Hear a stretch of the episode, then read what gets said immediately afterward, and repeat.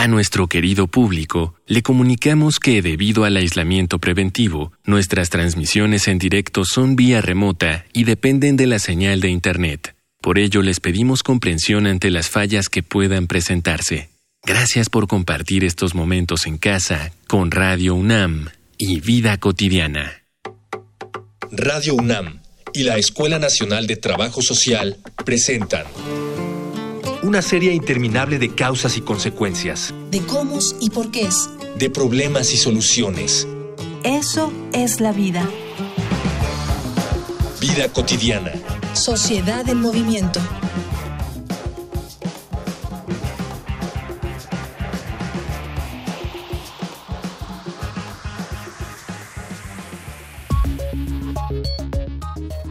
Nuestros hogares se vieron forzados a cambiar sus dinámicas de interacción. Personas que solían pasar hasta 10 horas fuera de su casa se encontraron con la necesidad de adecuar su hogar como un nuevo espacio de trabajo y todo lo que eso conlleva, hacer coexistir las actividades laborales con las del hogar, lo cual a su vez, para muchos, significó un cambio en el paradigma de las tareas domésticas. Esto ha resultado particularmente complicado para las madres y padres que deben alternar estas actividades con el acompañamiento escolar de sus hijos, que se han visto en la necesidad de tomar clases a distancia y que además deben lidiar con el condicionamiento de quedarse en casa. Si a esto sumamos la desigualdad de género que hace recaer el papel del cuidado de los hijos mayoritariamente en la mujer, podemos entender que nos enfrentamos a una problemática social que requiere atención. Por ello, en esta emisión de Vida Cotidiana, Sociedad en Movimiento, hablaremos sobre paternidades responsables durante el confinamiento,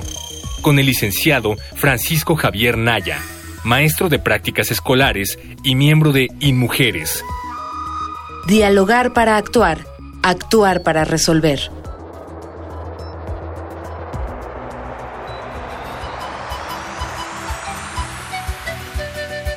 Bienvenidas, bienvenidos. Ya es viernes, viernes de vida cotidiana, sociedad en movimiento. Yo soy Ángeles Casillas y quiero agradecerles a todas las personas que como siempre nos acompañan y cada, cada, cada ocho días. Miren, ya lo escucharon ustedes, hoy vamos a hablar de todos estos digamos, transformaciones que se han dado a partir de estos momentos de confinamiento. Hemos sabido que las dinámicas familiares se han transformado radicalmente y estas nuevas realidades pues también nos exigen nuevas formas de nuestra convivencia, de nuestros modos de crianza. Hoy vamos a hablar justamente de paternidades responsables, pero antes quiero invitarles, como siempre, a que escuchen y anoten las diferentes formas de comunicación con el programa para que nos escriban. Adelante. Facebook, Escuela Nacional de Trabajo Social, ENTS, UNAM. Twitter, arroba comunica, ENTS. Instagram, comunicación, ENTS. Ya están ahí los datos de contacto. Este, dejen sugerencias a temáticas que quieran que se aborden. Y quiero darle la bienvenida virtual. Estamos en cabina virtual al maestro Francisco Javier Nava. Maestro, muy bonita tarde. Muy bonita tarde, maestra. Agradezco la invitación y un saludo a, a tu apreciable auditorio. Muchísimas, muchísimas gracias. Este, y bueno, pues vamos a iniciar. Antes quiero comentarte, maestro, que nos escuchan muchas personas, no solamente universitarios, también amas de casa, jóvenes, personas mayores, y para ellos nos gustaría, y para ellas también, nos gustaría mucho que tú nos pudieras compartir con el auditorio de una forma muy sencillita qué debemos entender o qué es en eso que llamamos las paternidades responsables. Adelante, maestro. Claro que sí, gracias, maestra. Bueno, eh, las paternidades responsables es ejercer una paternidad responsable que implica asumir la responsabilidad e involucramiento funcional en el cuidado de las y los hijos desde la gestación y en la construcción de los lazos afectivos que beneficien su desarrollo emocional y físico. Pero en la actualidad ante la COVID-19 se presenta mayor involucramiento de los padres en la dinámica familiar, evitando y solucionando problemas del hogar para mejorar las relaciones familiares por este aislamiento que se está presentando, maestra. Paternidad responsable entonces es, digamos, este acto que eh, se ejerce de manera, como tú decías, responsable y que implica este involucramiento para con las personas que cuidamos, para con las personas que dependen de nosotros y que tú bien decías que no solamente implica este lazo afectivo, sino también implica el vigilar el óptimo desarrollo, tanto en lo físico como en lo emocional. ¿Quién, cuando hablamos de paternidades, para no confundirnos, quiénes ¿a quiénes nos estamos aludiendo? ¿A la figura del hombre? Claro que sí, maestra, es el hombre el que está haciendo esta paternidad responsable y que, bueno, la idea, como bien lo manifiesta y, y enfatizando, es se debe involucrar y ser responsable con los hijos y en el cuidado del hogar.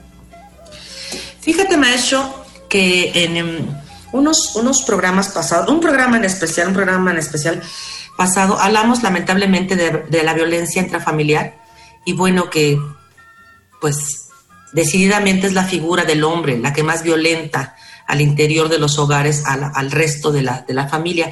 Y hablábamos un poquito acerca de por qué, por qué esta situación. Y bueno, pues no, está, no, no dejamos de, vincularlo con la parte, digamos, de cultura, de la educación, de la asignación de estos roles, ¿no? Y de eso hablamos. Pero qué bueno que haya también estos programas como el de ahorita, porque también, aunque vayamos a paso lento, es importante reconocer que las realidades también están cambiando y en estos cambios se ha beneficiado esta figura y se le ha dado otro, se le está dando otra, otra participación más decidida en la crianza, en el cuidado de los hijos. Y qué bueno que se les, se les reconozca. Dime, ¿desde cuándo estamos hablando de esto que llamamos paternidades responsables? Muchos pensamos que desde el momento en que la mujer logra una independencia económica y contribuye al hogar, pero podemos hablar de periodos como sociedad. Em, considero que están conscientes de la necesidad de los cambios, por ejemplo, ahorita por la COVID, ¿no? Sin embargo, ahí es lo que nos está encontrando ese punto de equilibrio para buscar oportunidades que van a provenir de la solución de los problemas y las necesidades del aislamiento por la COVID. Es decir, desde cómo se tienen que organizar para hacer la limpieza en el hogar, quién y cuándo tiene que ir a comprar los alimentos, cuáles serán las reglas para el uso y el manejo del tiempo en las áreas comunes, como el baño, la cocina, el comedor, la sala, y claro, en determinar tiempos específicos como el uso de celulares y el uso del Internet. Todos estos ejemplos con la finalidad de tener una mejor armonía, una mejor relación. Sin embargo, en este transitar, pues claro que va a haber cierto conflicto en el cual se tiene que ir buscando eh, mecanismos y herramientas para tratar de arreglarlos y solucionarlos. Vamos a seguir platicando de esto, pero quiero invitar, quiero invitar a nuestro público a que escuchemos datos vinculados. Vamos a una infografía social. Infografía social. El concepto de paternidades responsables implica planificar las gestaciones de un hijo para que ocurran en el momento deseado por la pareja los padres deben tener en cuenta que el procrear un ser humano implica no solo un compromiso y deber recíproco entre la pareja, sino también ante el hijo, la familia y la sociedad. En la mayoría de los casos, los hombres son los más ausentes dentro del núcleo familiar, y el término paternidades responsables implica que no solo deben brindar vivienda, alimentación, educación, salud y vestimenta a sus hijos, sino además tienen la responsabilidad de brindarles amor, amistad, tiempo y protección. De acuerdo a la Secretaría de Salud y el Consejo Nacional de Población, se esperan hasta 145.719 embarazos excedentes entre 2020 y 2021, debido a la falta de planificación en torno a la vida sexual de las parejas mexicanas. La UNICEF ha dado a conocer la opinión de expertos sobre cómo pueden los padres apoyar a sus hijos e hijas y acompañarlos durante la pandemia. Lo más importante, subrayan, es darles seguridad y tranquilidad, aprovechar el confinamiento para estrechar el vínculo con ellos. Hay distintas formas de ejercer una paternidad responsable. Estar disponibles y atentos a las necesidades de sus hijas e hijos. Tener una presencia de calidad tener una presencia psicológica importante y saludable. También es necesario disfrutar la paternidad y el cuidado, construir una conexión emocional con cada hijo e hija, así como proveer económicamente y hacer tareas domésticas. En el Estado de México, el gobernador Alfredo del Mazo implementó el programa Masculinidades, que incluye una serie de acciones que redefinen la importancia que tiene la figura del varón en un hogar y en la sociedad y modifica la visión estereotipada del rol que desempeñan. Dicho programa cuenta con el acompañamiento de ONU Mujeres y busca combatir estereotipos de género con base en la reeducación y la sensibilización masculina. Su propósito es que las decisiones y las responsabilidades se compartan con igualdad y los hombres participen en tareas que muchos piensan, equivocadamente, son para mujeres. Hay que recordar que el Estado de México es uno de los más violentos para las mujeres en nuestro país, y por ello se decidió que este programa tenía que considerar jornadas para la inclusión de niñas, niños y adolescentes, campañas de masculinidades y el fortalecimiento de los centros de reeducación para generadores de violencia.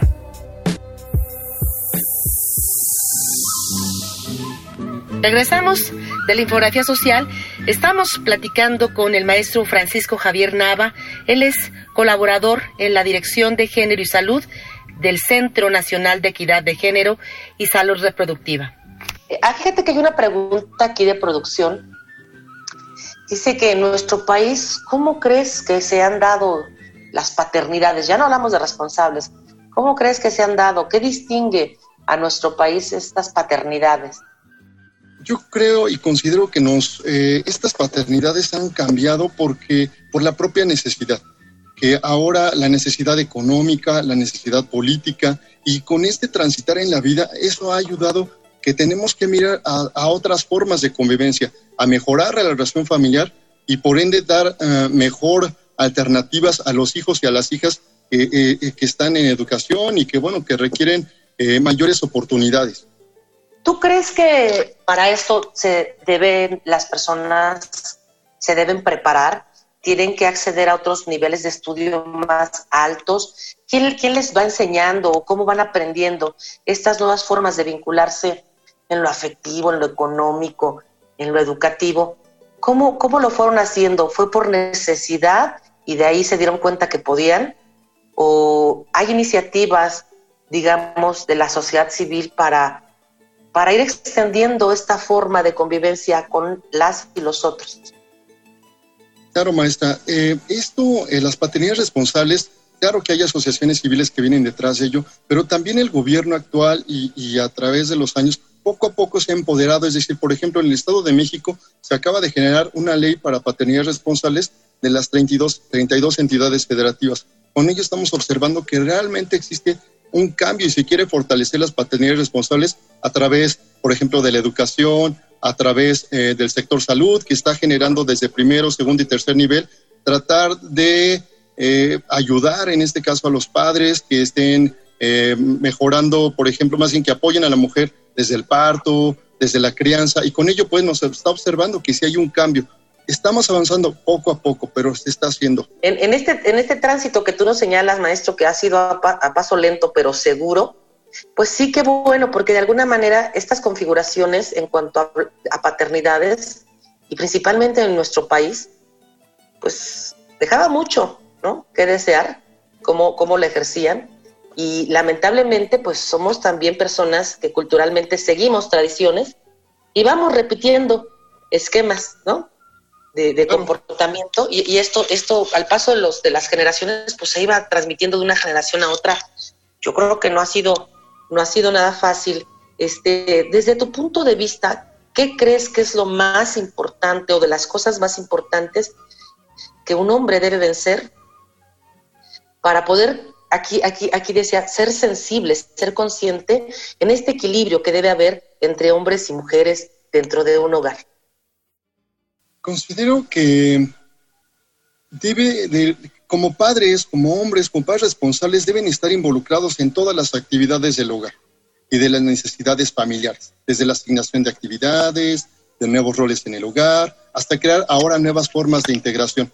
Pero algo que sí quiero enfatizar es que no debemos olvidar que las familias son diversas y que sus necesidades también, desde condicionantes como contar con un hijo o con una hija con discapacidad, que pertenecen a una comunidad indígena y que son de familias de la diversidad sexual, por ejemplo, que pueden vivir en el campo o en la ciudad y que todas estas características van a favorecer a la solución de las propias problemáticas que se presenten en el interior de la familia.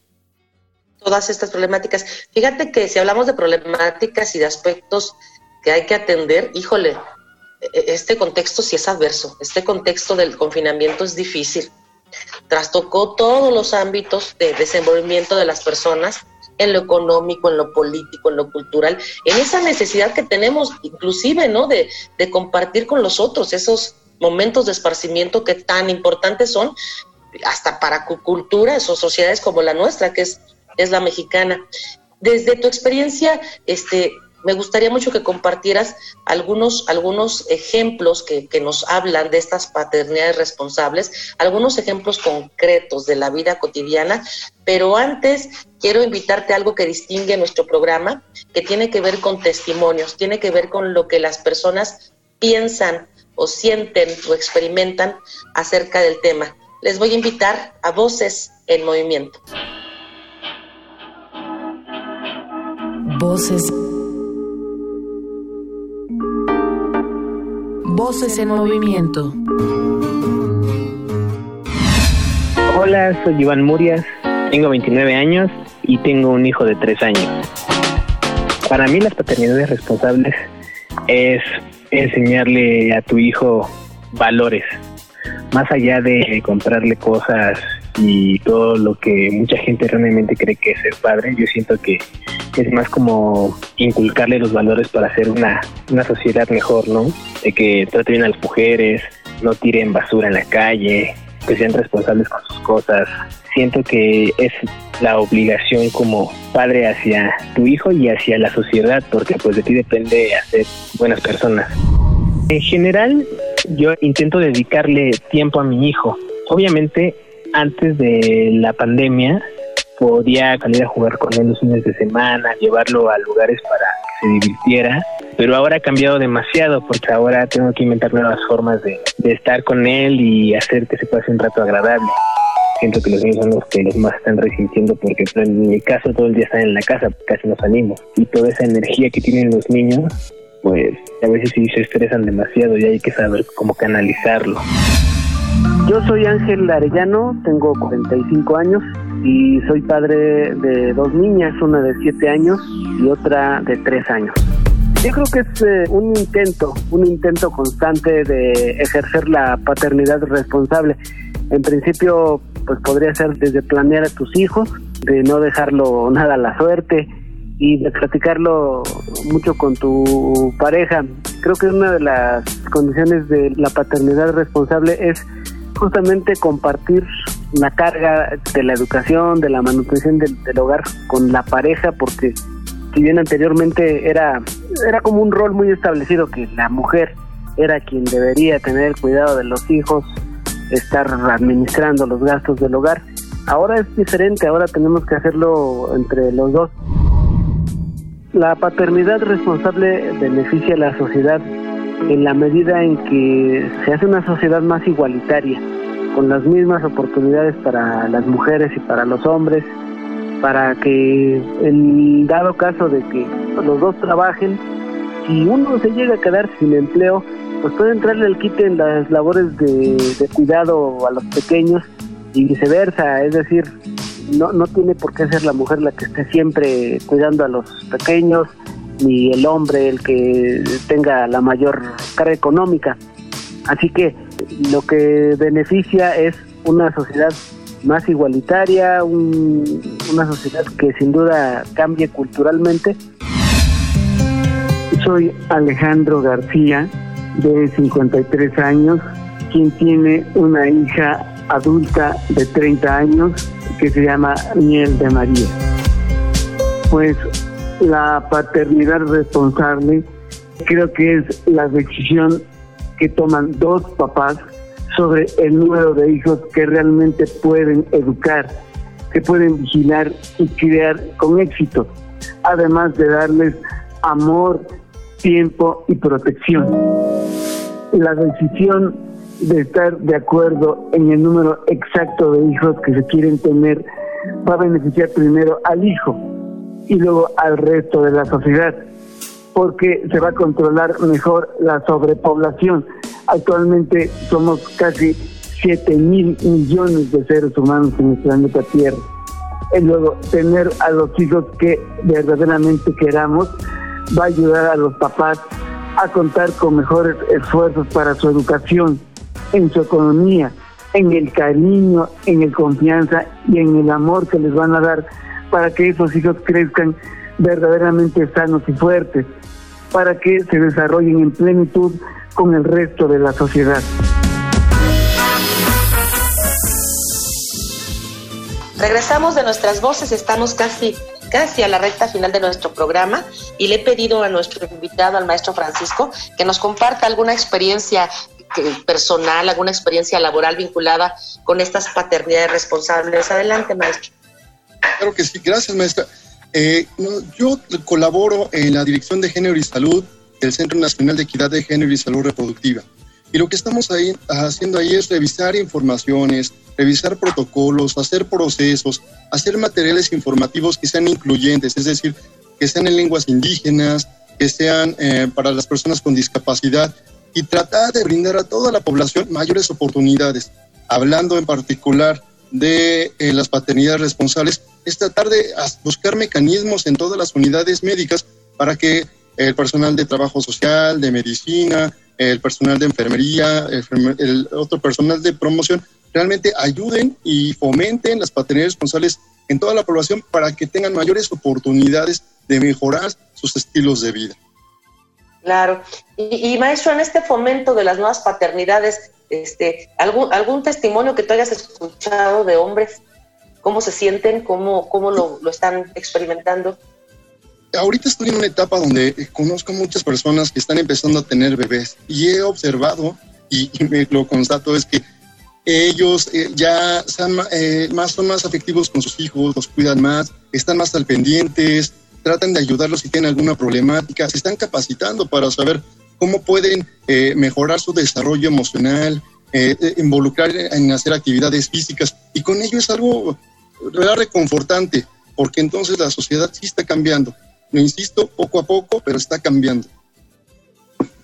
Y, estoy convencida, maestro, que este cambio que tú nos, nos, señalas, híjole, va, va, a retribuir en muchísimos aspectos, porque no solamente tiene que ver con el cambio que se genera en una persona, que se da la oportunidad de, vivenciar, de, de, experimentar estas formas responsables del ser para con quienes, pues en este caso son los pues más vulnerables, que son las personas pequeñas, ¿no? O sea, los niños y las niñas, sino también es un muy buen, muy buen ejemplo de vida donde niños y niñas, donde se está ejerciendo esta paternidad, van observando en los estilos de crianza cómo debe prodigarse este óptimo desarrollo en las familias. Y eso, pues, de alguna manera, cierto, ¿no, maestro? Es un efecto como multiplicador.